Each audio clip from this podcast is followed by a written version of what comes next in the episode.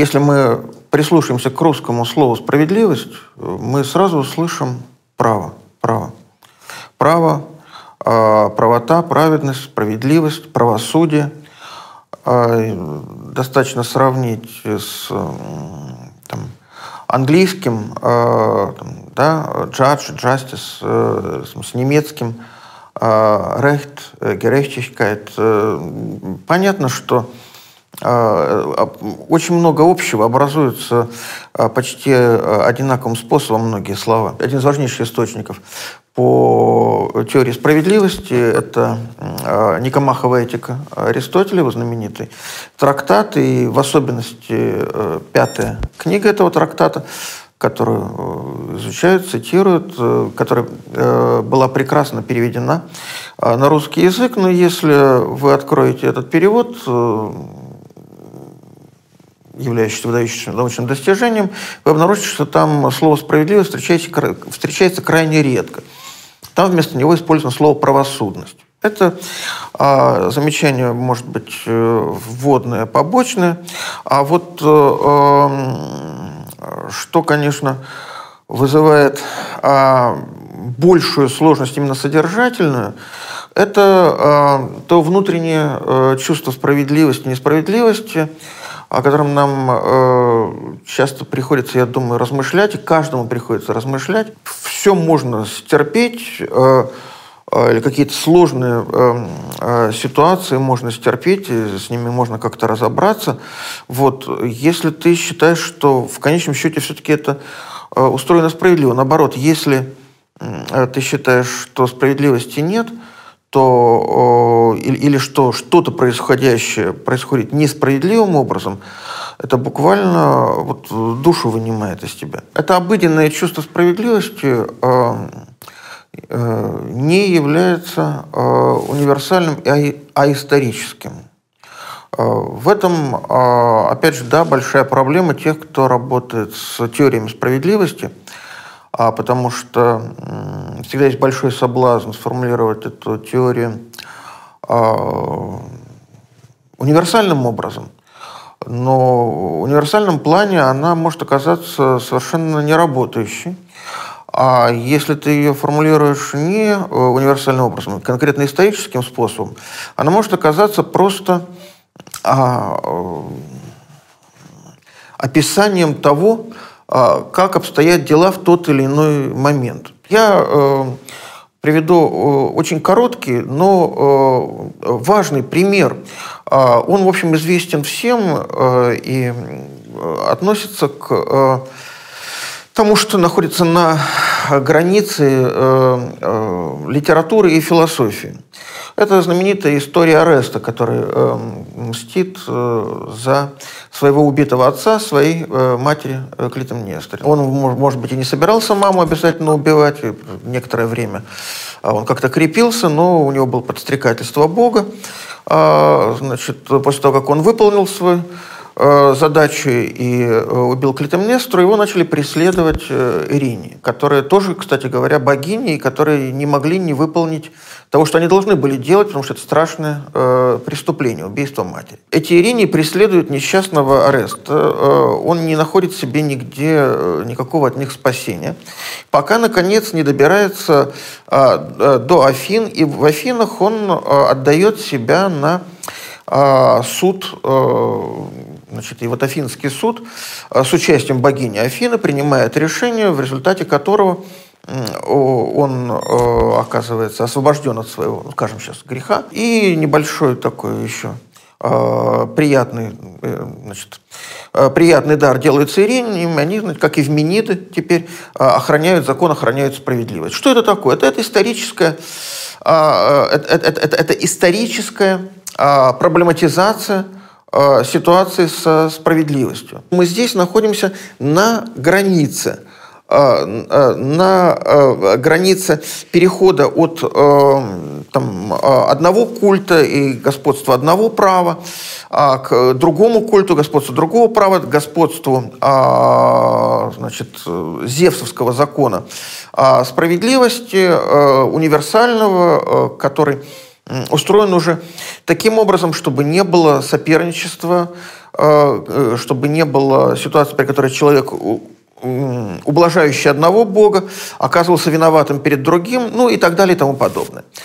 А как быть здесь с универсализмом? Если отступить на несколько шагов назад от этого времени, получается, что э, э, справедливость носит э, ну, крайне ненадежный, крайне относительный характер, и у каждого, у каждого бога, у каждого героя своя правда, у каждого героя, или, по крайней мере, у наиболее выдающихся своя справедливость, и решить здесь вопрос совершенно невозможно. Если мы, наоборот, продвинемся ближе к нашим временам, а, мы увидим, что разработавшие э, серьезные и э, фундаментальные концепции справедливости античные авторы а, зачастую, не всегда и не все, а, исключают из них э, рабов. Да, вопрос о справедливости – это вопрос об отношениях свободных людей между собой – значит, э, ну, тоже а, мы понимаем, что с нашей современной точки зрения это э, неправильно. Э, рабы не должны быть исключены из этого. Это тоже люди. А, и последующие, например, если мы сравним то, что пишет о милосердии, справедливости по отношению к рабам Сенека, это Э, римский, а, поздний стоик, а, с тем, как описывается а, ситуация раба Аристотеля, мы поймем, что у Аристотеля, у него может быть сочувствие рабам, но не может быть разговор о справедливости. У Сенеки, наоборот, он настаивает постоянно. Это все-таки человек, он в том же расположен внутри того же всеобщего космического закона, без которого вообще весь бы мир рухнул. Поэтому первое, а, повторяю, да, с чем а, нам необходимо освоиться и э, о чем э, необходимо постоянно думать, это о том, а, готовы ли мы рассматривать э, ту или иную концепцию справедливости как абсолютно или вне исторически универсальную. И второе, если мы ее рассматриваем как историческую, то есть с пониманием того, что время идет, ситуация людей меняется, с ним меняется концепция справедливости, а, э, не означает ли это готовность признать существующее в тот или иной момент несправедливость или а, неравенство или ущемление чьих-то прав а, в качестве ну, нормальной для какой-то исторической ситуации э, вещи. С этим связано и сложность освоения современных концепций справедливости. Современные теории справедливости а, а, довольно сильно отличаются от э, старых в некоторых э, важных отношениях. очень хорошо видно, например, э, если а, сравнить то, что говорится в наше время, скажем, с тем, что говорит Э, Платон. Это э, важно зафиксировать именно как э, такую отправную точку зрения. У него внятное совершенно рассуждение о справедливости, смысл которого такой. Во-первых, справедливость – это некоторое правильное, хорошее устройство души человека в целом, то есть а, душа человека справедливого определенным образом устроена. Для, для человека хорошо быть справедливым.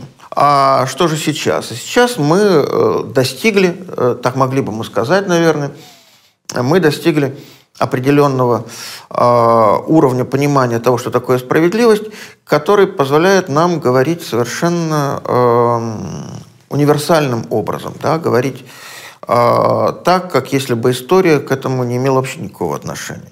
Ну вот э, есть, э, пожалуй, самый знаменитый теоретик справедливости в 20 веке, во всяком случае, Его знают все. Это Джон Роллс. Он написал книгу «Теория справедливости». Это а книга довольно давно уже существует в русском переводе. Его точка зрения может быть представлена как универсальная, сознательно отвлекающаяся от эм, Э, конкретно исторических э, обстоятельств. И Роллс говорит, что, что для теории познания понятия истины, то для значит, моральной философии, для политической философии понятие справедливости. В этом смысле, конечно, Роллс является наследником теории общественного договора, а, в которых также вовсе не предполагалось, что общественный договор – это какое-то историческое событие. И Роуз тоже говорит, ну давайте себе представим некоторое гипотетическое изначальное состояние. А изначальное состояние, то есть то, в котором еще не было никакого представления о справедливости, а в котором люди, неизвестно откуда взявшиеся и где собравшиеся, а, взяли и начали рассуждать на тему, а, значит, что будет там справедливым, что, что несправедливым.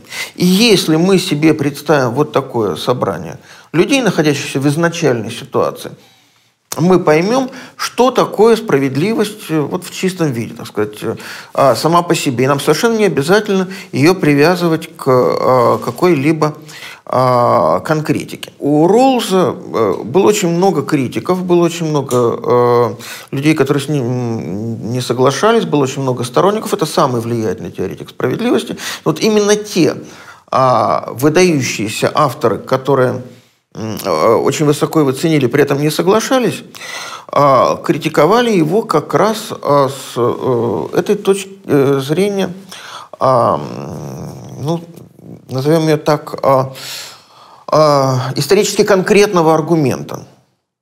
Какие авторы?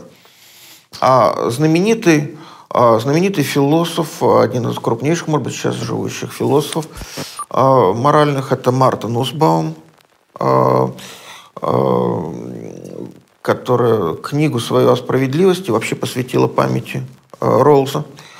А, это а, экономист и философ Амартия Сен. А, его книга «Идея справедливости» есть в русском переводе. Вполне отчетливо критикуют Ролза как раз за то, что он, ну, если угодно, недостаточно реалистичен. Они прекрасно знают его аргументы они прекрасно понимают, что э, Роллс э, сознательно э, очистил теорию от э, всей этой конкретики. И все-таки э, они говорят, что так дело не пойдет. Чтобы была э, чистая теория справедливости, чтобы она была а, такой, повторяю, который э, не, не, не зависит от э, исторически конкретного э, и по этой причине недовлетворительного аргумента. В ней должны фигурировать, мы это понимаем, люди как люди. То есть вот между кем устанавливается справедливость? Между людьми. Фиксируем этот момент, это важный момент – это не божественная справедливость, да? это не э, универсальная историческая или там, космическая справедливость, это не божественное воздаяние. Это то, что происходит между людьми. Гегель э, абсолютно четко, очень хорошо писал, э, не вдаваясь в его концепцию, не могу не привести его замечательную формулу. А справедливость есть там, где есть свобода. Вот поэтому в природе нет никакой справедливости. Там, где сплошь каузальные законы, да, значит, э, какая это может быть справедливость? Между людьми. Между какими людьми? Кого мы готовы признать человеком? Это главная проблема. Кого мы готовы признать человеком? А, Ролл вроде бы говорит, ну, всякого там вменяемого, э, значит, э, э, свободного там человека, но есть некоторые условия, которые должны быть выполнены. Понятие человека как таковое а, не проблематизируется. А, приходит Мартин Узбаум, говорит, а почему, собственно? Для нас могло бы показаться, возможно, странным, что вопрос поворачивается в эту сторону – Ну как же так, скажем, получается, что э, разумный э, человек и, скажем, человек, который э, умственно неполноценен. Или, например, э, э, есть же частные вопросы. Например, вопрос об открытии художественной выставки. Должны ли принимать в участие в решении этого вопроса, ведь опять же выделяются общественные средства, слепые. Хорошо. А если речь идет э, не об э, инвалидах, это аргументы, я продолжаю пересказывать Мартин Усбаум, это сильные аргументы э, при всей их специфичности. Она говорит, погодите, а почему учитываются только люди, живущие в одной стране? Это вопрос, который ставит Мартин Усбаум, это вопрос, который ставит Амартия Сен. Для э, многих поколений политических философов и моральных философов было совершенно очевидно, что когда они заговаривают о человеке, этот человек всегда является гражданином. Нусбаум говорит, нет, это не пойдет. А что значит не пойдет? Мы живем в глобальном мире. Возможно, что при решении вопроса о том, что справедливо, а что несправедливо – нужно брать в расчет не только мнение, а, по-английски называют disabled, да, а, но и а, мнение людей, живущих а, в самых разных а, уголках земного шара. А, иными словами, мы должны менять перспективу.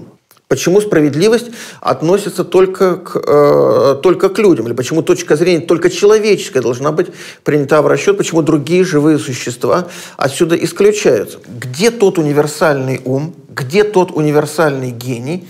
А, или где то универсалистская а, точка зрения, которая позволяет а, судить и осуждать или считать ограниченными а, те или иные высказывания, те или иные а, расчеты? А, которые, э, значит, ну, с точки зрения Роллза э, кажутся не, не, неопровержимыми. Ну и э, как мы можем встать на точку зрения других живых существ? Возможно ли это? На это, а, опять же, следует очень сильный аргумент Амартии Сена, который говорит, а с чего вы вообще взяли, что рациональность важнее всего?